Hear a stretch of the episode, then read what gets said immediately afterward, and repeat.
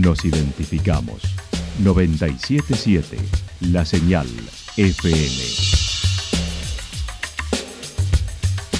Valle de Calamuchita, Córdoba, Argentina.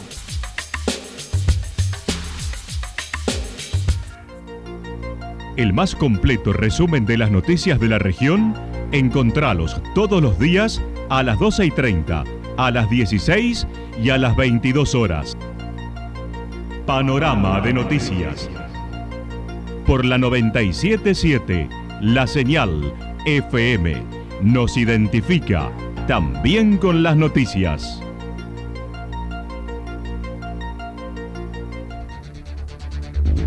Municipalidad de Villa del Lique.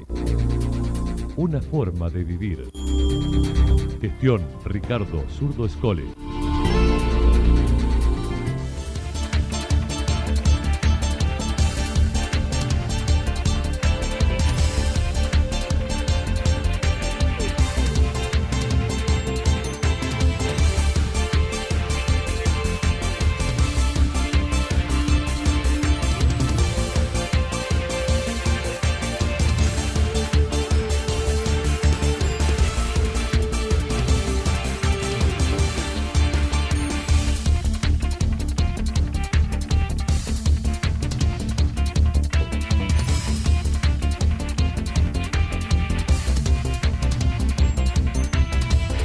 A esta hora hacemos un repaso por la información regional a través de los títulos. Soledad, el Chaqueño e Indio Rojas entre las figuras destacadas del Festival del Balneario de la Cruz. Ahora Casa de Día Santa Rosa para la ex residencia diurna. Bomberos de Villa General Belgrano celebraron sus 47 años con reconocimientos y anuncios. La actualidad en síntesis. Resumen de noticias regionales producida por la 977 La Señal FM. Nos identifica junto a la información.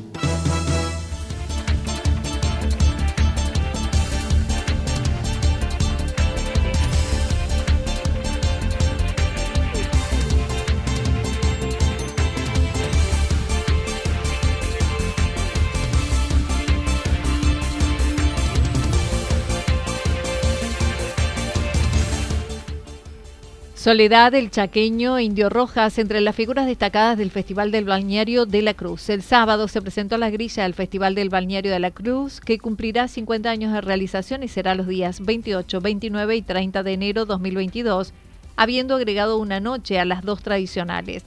Mauricio Jaimes señaló. Sí, pudimos hacerlo, más allá de, como decías vos, del clima. Este, pero bueno, era importante para nosotros hacer la presentación de la grilla del festival de los artistas principales y de las noches en las cuales se va a llevar a cabo esta edición número 50. Desde hace bastante tiempo trabajando para eso, con ediciones especiales, con recorridas a lo largo y a lo ancho del país, sobre todo en las regiones donde el folclore y nuestra música está tan, tan expresada, ¿no? Como Salta, como Santiago del Estero, Merlo, San Luis, también llevar a Buenos Aires para que desde, el Ministerio de Cultura se, se nos apoyara en su momento, todas esas acciones venían eh, caminando rumbo a los 50 años y la pandemia lamentablemente nos detuvo, hizo un parate ahí, pero bueno, más allá de eso pudimos retomar y lo lindo o lo, que nos hace feliz es poder contarle a la gente que este 2022, precisamente el 28, 29 y 30 de enero, vamos a estar celebrando los 50 años del festival.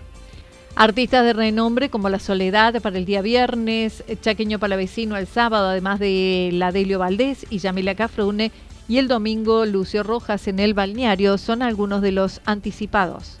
Por un lado agregamos la noche del domingo, sí. pero, pero bueno, para el día viernes 28 de enero va a estar presente eh, Sole, Soledad, Soledad Pastoruti, va a estar presente en el escenario por primera vez en la Cruz el día sábado 29 va a estar el chaqueño palavecino, la Delio Valdés, Yamila Cafrune, y el día domingo ya trasladándonos de vuelta al balneario, porque las dos primeras ediciones van a ser en el predio tradicional. El día domingo, trasladándonos al balneario, el indio Lucio Rojas también va a dejar todo lo, suyo, que, que ya nos tiene acostumbrado a unos shows espectacular. Así que todos los días, las tres noches, con artistas de primer nivel, a nivel nacional, artistas que, incluso trascienden la frontera de nuestro país. Mientras tanto, en los próximos días se conocerá el valor de las entradas, que podría ser popular, aproximadamente de mil pesos. Además, y a pesar de la lluvia, se dejó inaugurada la puesta en valor de la zona céntrica y balneario con iluminación, paseos, asardores y canteros. Si el sábado estuviera la iluminación lista, encendida, los paseos ya terminados, los, negocios con sus fachadas nuevas, este, el, mobiliario que se coloca en, la plazoleta, las mesas, los asadores nuevos, los canteros, el ensanchamiento de veredas, veredas más accesibles y fáciles para, para circular, más seguras, eh, eh, el cordón cuneta, que terminamos llegando ya a cordón cuneta a la, calle que faltaba, que era la avenida de Biasi, teníamos eh, en la calle Salta, que terminamos hace un par de años, y ahora hicimos cordón cuneta a la avenida de Biasi, que es la que desemboca en el balneario, también para darle mayor estética al balneario. Entonces, la parte céntrica del balneario ha cambiado estéticamente, en cuestión de luminosidad, en cuestión de seguridad, para que sea más transitable también y eso ya, se pudo poner en funcionamiento por completo el día sábado, que era el objetivo. Más allá de la inauguración o de los actos formales y, de la fotografía, lo importante es que las obras lleguen a la gente y que la gente las pueda disfrutar la estimación inicial fue en el orden de los 8 millones de pesos de inversión entre el aporte público y de los privados. Ahora Casa de Día Santa Rosa para la ex residencia diurna. La ex guardería Santa Rosa, que se puso en funcionamiento en los 70 en Santa Rosa, ha mutado bajo diversas denominaciones y áreas de gobierno provincial. Actualmente sigue dependiendo del Ministerio de Justicia como hace años, pero cambia de denominación como centro abierto. La responsable del lugar, Miriam Vidal, comentó. 1978 está en pie, nuestra guardia, como todos le decimos, eh, fue mutando, fue cambiando de ministerio, en ese momento eh, fue un cambio de paradigma, eh, se abre una patita, se puede decir así, desde lo que era el patronato del infante.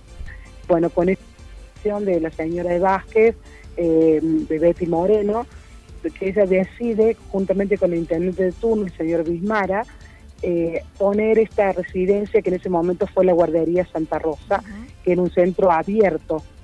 Bueno, y eh, muy anecdótico, anecdótico esto, que volvemos nuevamente a, eso, a ser un centro abierto, porque eh, de acuerdo a esto de la ley en 9944, es la ley provincial de niñez, los niños eh, deben permanecer en su centro de vida, entonces, ¿qué hace el Ministerio nuestro? Ministerio de Justicia y Derechos Humanos, Secretaría de Niñez, Adolescencia y Familia, CENAF, para los que normalmente la llaman de esa manera, no puede denominarse residencia ya que los que asisten no pernoctan, vuelven a sus hogares y se trata de sostenerlos dentro del sistema educativo, ya que muchos no pertenecen a él cuando llegan al centro. ¿Por qué? Porque somos una institución que nunca hemos perdido la esencia que los chicos vuelven a casa. O sea, pernotan, no pernotan, hacen las actividades, talleres, apoyo escolar, tienen su almuerzo por medio de PyPort y vuelven a su hogar pero con la diferencia que nosotros hacemos un trabajo ahora de campo, fortalecimiento familiar, acompañamiento a los chicos y a las familias, tratando siempre de no quitarle nunca el rol, la familia, porque para nosotros el eje, eh, el eje fundamental es que el chico continúe en su familia y si hay alguna problemática, tratar, tratar juntos de solucionar. Junto a las autoridades de SENAF y Ministerio, el acto se desarrollará el miércoles a las 10.30 para entronar el nuevo nombre Casa Abierta Santa Rosa en el camping municipal donde funcionan y se llevará a cabo la muestra de fin de año.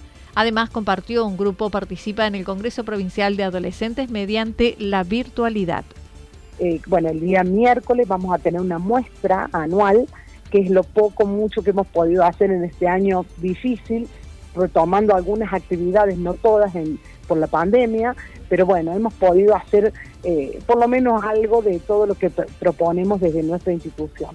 Así que el miércoles a las 10 y media de la mañana estarán las autoridades de la provincia para entronar el nombre de la Casa Abierta Santa Rosa, ya tenemos el cartel puesto, ya han venido a colocarlo, eh, pero bueno, una cuestión protocolar, ¿no es cierto? Estamos funcionando como Casa Abierta, eh, inclusive estamos dentro de ese programa, seguimos en el mismo ministerio, SENAF igual, con la diferencia esa, nada más. Pero al mismo tiempo, quiero contarte que los chicos están trabajando en diferentes proyectos y programas y, talleres. Y uno de ellos, que para mí este año ha sido un, como una vuelta de tuerca, como lo que vos dijiste, está participando en un grupo de adolescentes en el Consejo Provincial de Adolescentes. Actualmente van 74 niños y adolescentes. Bomberos de Villa General Belgrano celebraron sus 47 años con reconocimiento y anuncios. Ayer se llevó a cabo el acto formal de aniversario del cuartel de bomberos de Villa General Belgrano, donde los bomberos recibieron diplomas de cursos de capacitación, algunos que lograron acceder al ciclo completo de primer nivel, de segundo nivel. Se brindó un homenaje a un bombero quien falleció este año y que fuera fundador del cuartel y que aún no se había hecho. El comisario Marcos Sangel manifestó estuvimos trabajando en, la entrega de lo que es este, todos los cursos, los diplomas, después la entrega de lo que han pegado, lo que han terminado los niveles de estudio, que se han recibido bomberos, que lo vinieron haciendo en la pandemia, que fue bastante complicado, por Zoom, por todo. Así que verdaderamente eh, eso fue motivo, tanto para los que se recibieron como bomberos de primer nivel, como los que hicieron el segundo nivel. Eh, también así este, un recordatorio, porque habíamos tenido en este año, en septiembre, un fallecimiento de un, bombero que era, digamos, un fundador y nunca se le pudo hacer la despedida como corresponde. Y bueno, se hizo por lo menos un poco su reconocimiento en, post-mortem, pero bueno, era algo que teníamos pendiente. Y bueno, también hicimos un reconocimiento a un, querido amigo de, la institución que nosotros lo llamamos Flaco, que, que, siempre nos ayuda y es el técnico para esos pollos tan ricos que nos salen y bueno. En el acto, el intendente anunció trabajos de obras públicas en el sector que serán para marzo. Una sorpresa que eh, vamos a ver cómo, cómo se va a ir desarrollando porque es un trabajo técnico bastante importante porque no solamente una cuadra, sino que hay que ir viendo eh, la zona, cómo viene la recolección de agua, porque normalmente cuando llueve, todo en esa zona eh, hace cuello de botella, por decirlo de una forma, la calle que baja los bomberos, ¿no? Entonces, bueno, hay que ir estudiándolo y, bueno, los técnicos de la municipalidad, conjuntamente con unos técnicos viales, van a van a ir viendo y desarrollando cómo llevar el curso de agua, porque no es así nomás de ponerse a hacer este una doctrina de una calle sin tener una previa análisis de cómo se va a comportar el agua. Finalmente, y en torno a las intervenciones de bomberos en este fin de semana, mencionó dos. Una de manera conjunta con Bomberos de Santa Rosa por un incendio de propiedad y a nivel regional la búsqueda de unas personas que realizaron una salida en bicicleta no pudieron regresar y debieron pasar la noche en la zona de montaña de una propiedad que estaba en los límites jurisdiccionales con Santa Rosa, pasando la PNOE. Eh, la, la, información entró a los dos cuarteles, acudimos los dos, como, como, como ellos son los, los dueños de la jurisdicción, nosotros eh, nos abocamos a darle una mano, siempre trabajamos mancomunadamente y en conjunto, así que no hubo ningún problema.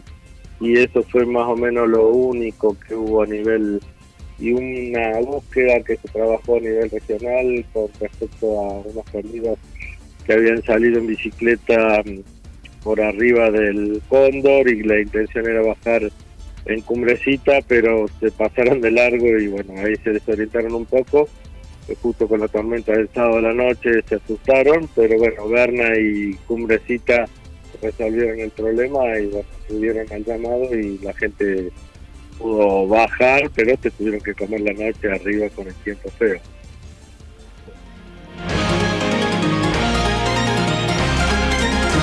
Toda la información regional actualizada día tras día. Usted puede repasarla durante toda la jornada en www.fm977.com.ar. La señal FM nos identifica también en Internet.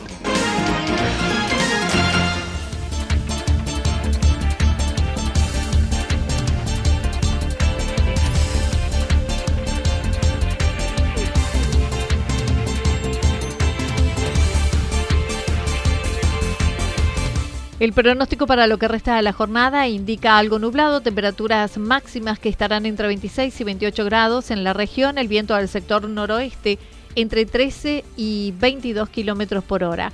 Para mañana martes anticipan algo nublado a parcialmente nublado en la tarde. Puede haber algunas tormentas aisladas hacia mañana a la, a la noche. Las temperaturas máximas entre 27 y 29 grados las mínimas entre 12 y 14 grados y el viento estará soplando durante toda la jornada del sector norte con más velocidad y con ráfagas, sobre todo en la tarde-noche, de entre 42 y 50 kilómetros por hora.